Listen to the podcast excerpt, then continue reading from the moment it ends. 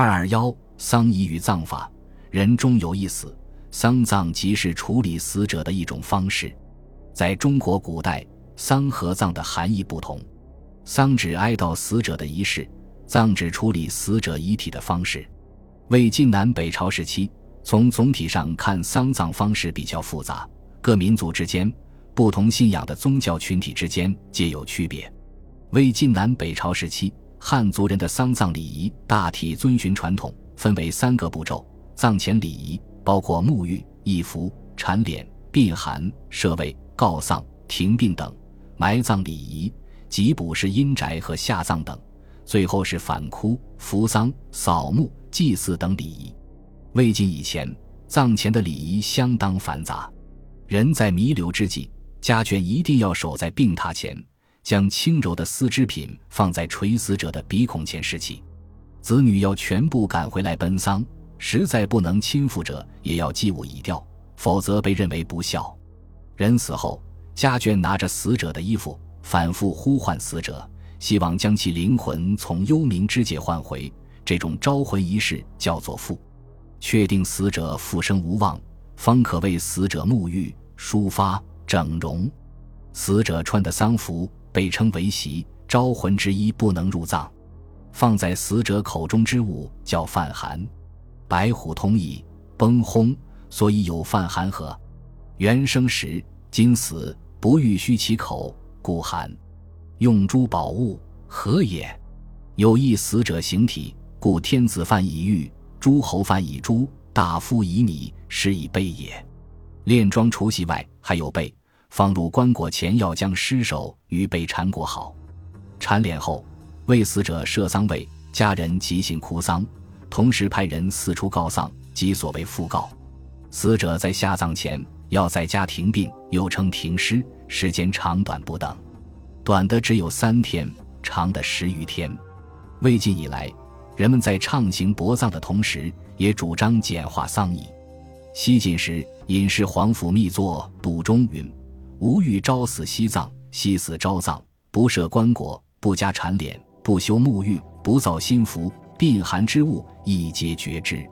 当时不少达官贵人也坐如史官，如与皇甫谧同时的太保王祥注一令训子孙云：气绝但洗手足，不须沐浴，勿缠尸，皆换孤衣，随时所服。但从整个社会形势来看，传统的丧仪大体被沿袭下来。连皇甫谧也承认，恐人情染苏来酒，顿隔里难。由秦汉时期起逐渐兴盛的乡地之风，到魏晋时期已发展成相当完备的乡地术。乡地即查看、审定地势，以定阴阳宅。晋人郭璞著《青囊中书》，是习汉世乡的专家青鸟衣钵的代表作。诗人把乡阴宅地势同家族命运联系起来。认为相地得宜，则人丁盛旺，子孙多福；否则则衰败萧条，殃及子孙。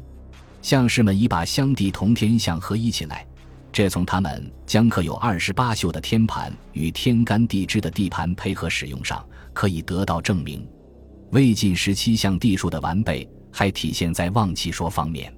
郭璞在《藏经旺气篇》中称：“大凡烟气腾绕，皮无崩石。”气则悠游，草木繁茂，流泉干裂，土腻湿润，如此者，其气正中具不止，是选择阴宅最佳地域。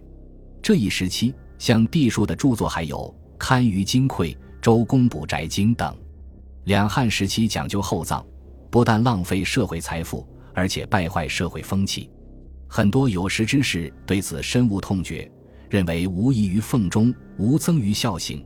但作反搅扰，伤害利民，他们还身体力行实行薄葬。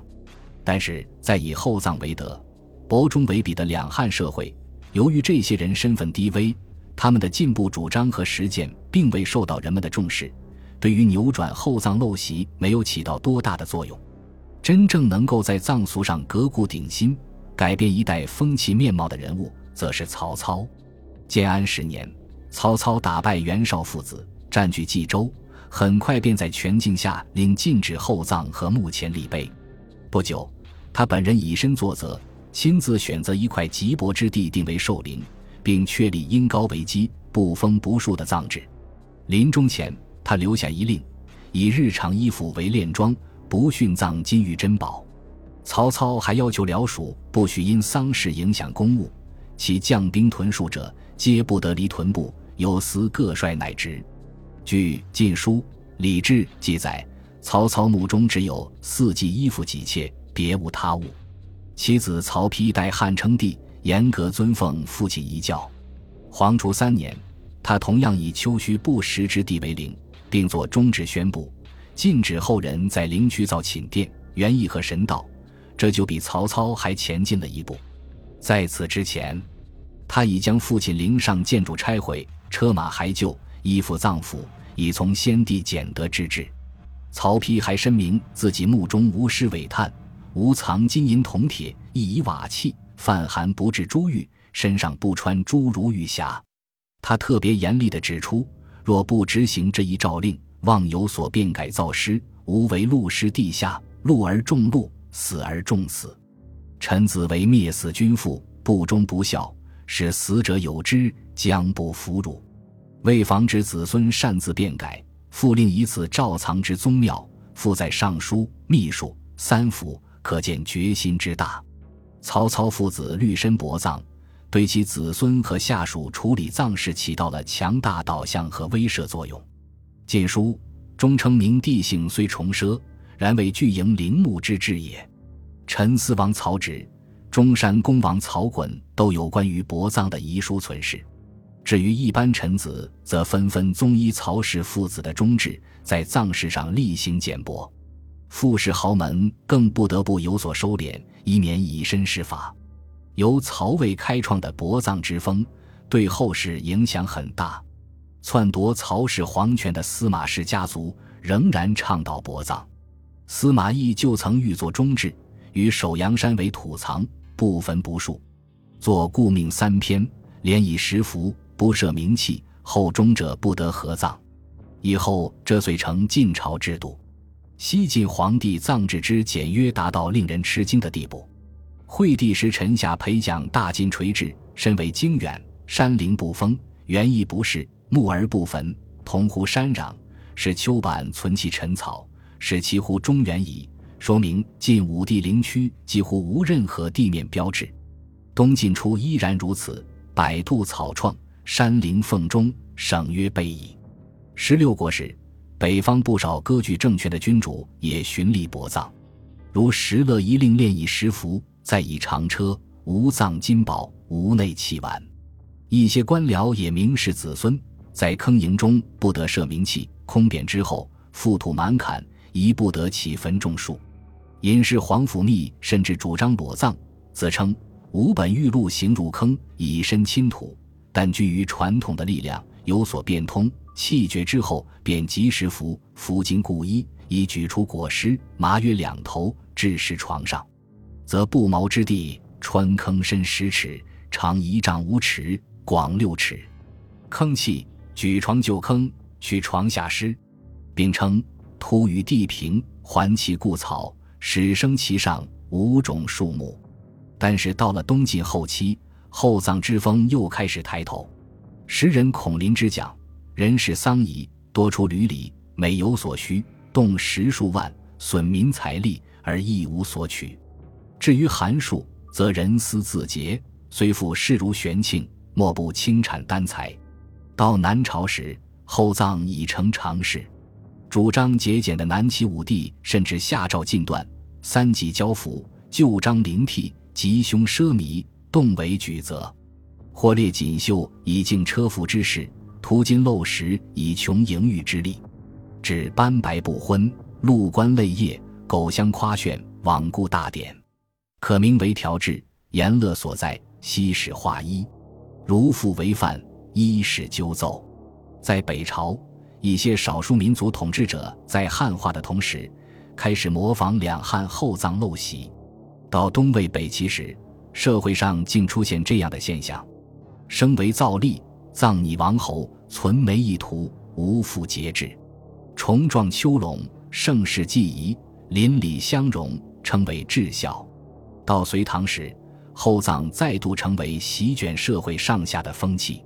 上面所讲的薄葬、厚葬，都是针对汉族人所实行的土葬而言的。但由于宗教信仰不同，也有一部分汉族人口实行崖葬、水葬或土葬等葬法。至于在少数民族那里，葬法更成多样化的形式。道教追求长生不老的成仙术，教徒生前或居山或筑岛，死后用崖葬或水葬的形式，以达到成仙的目的。有的学者发现，四川崖葬流行的汉末到南北朝，正是道教在此地最为普及的时期，两者之间有着种种的联系。崖葬的选址在远离地面的山崖，与天相接。显然象征着天堂和神仙的世界，崖葬暗喻着死者可以升天成仙。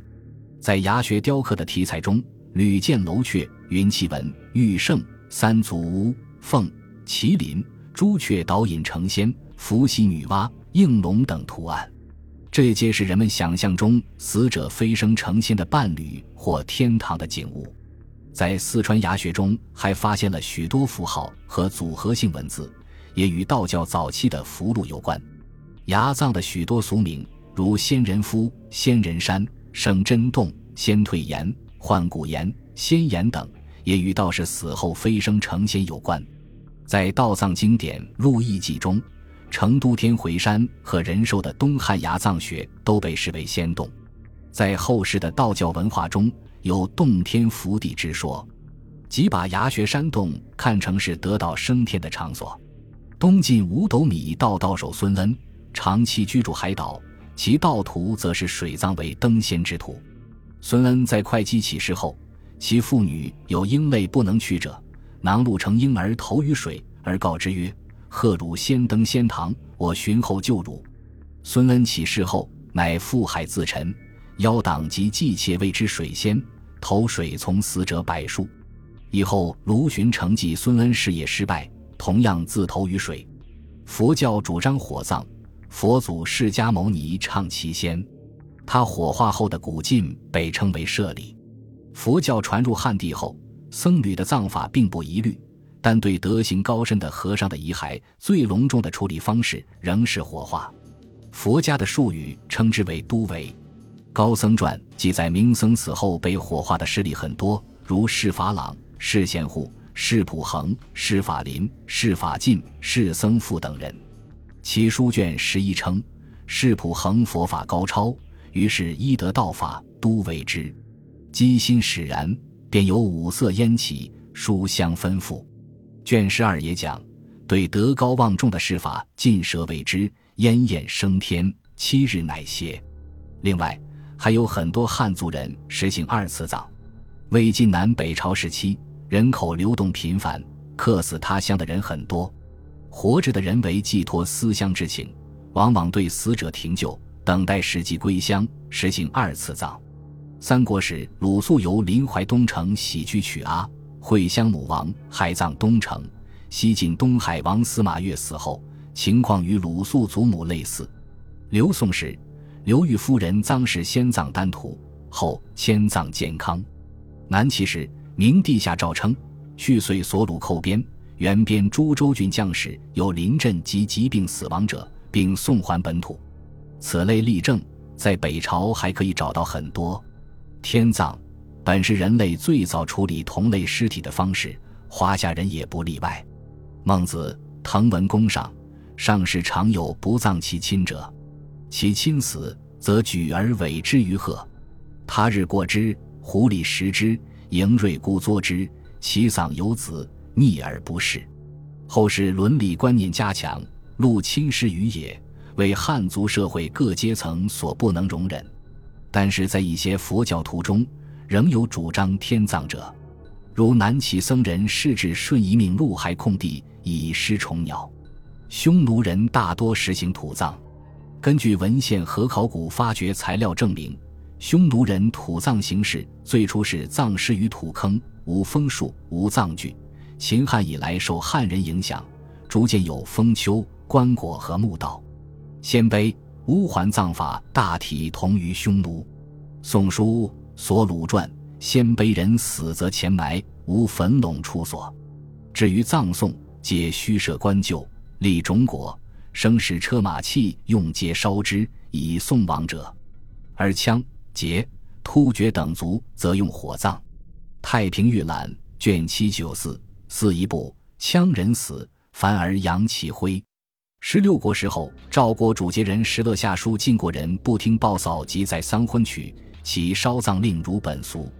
北史突厥传也称，取亡者所乘马及经服用之物，并施俱焚之，收其余灰，待时而葬。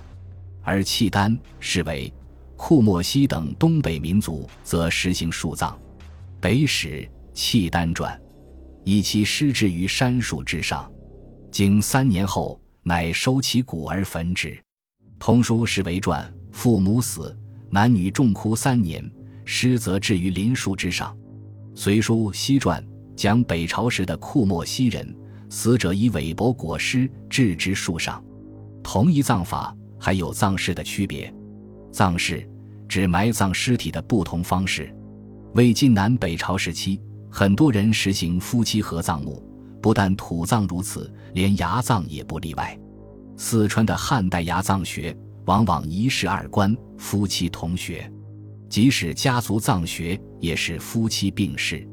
东晋南朝名门大族盛行家族墓，如南京发现的象山王氏墓地，占地五万平方米，葬人对象包括家长、发妻、继室、吉儿、媳等。当时的葬姿。比较普遍的是养身之之葬，前代的屈肢葬仪十分罕见。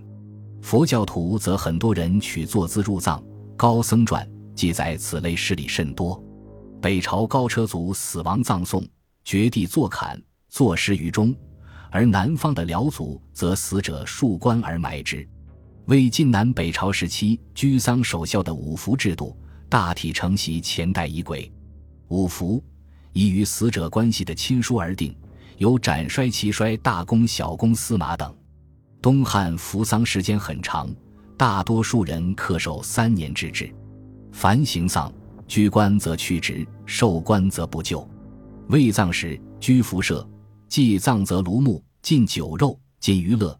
已婚者禁夫妻同居，未婚者不得聘娶。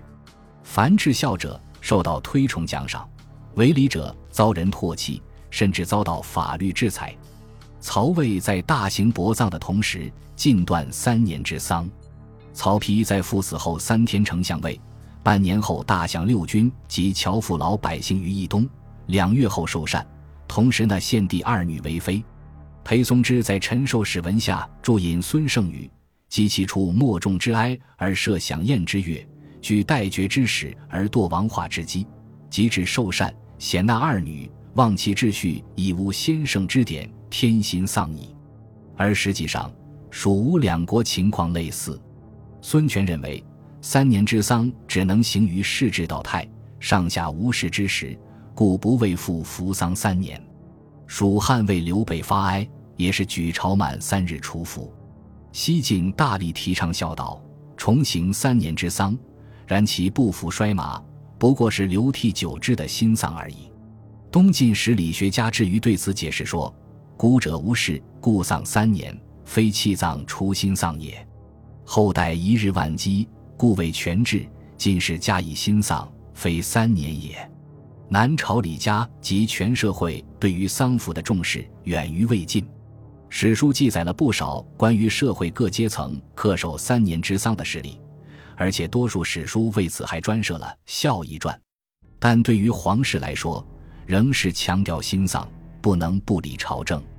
北魏除魏孝文帝欲为冯太后丧钟三年外，其余皆西医汉魏祭葬公除。至于北齐、北周，也多是葬其公除。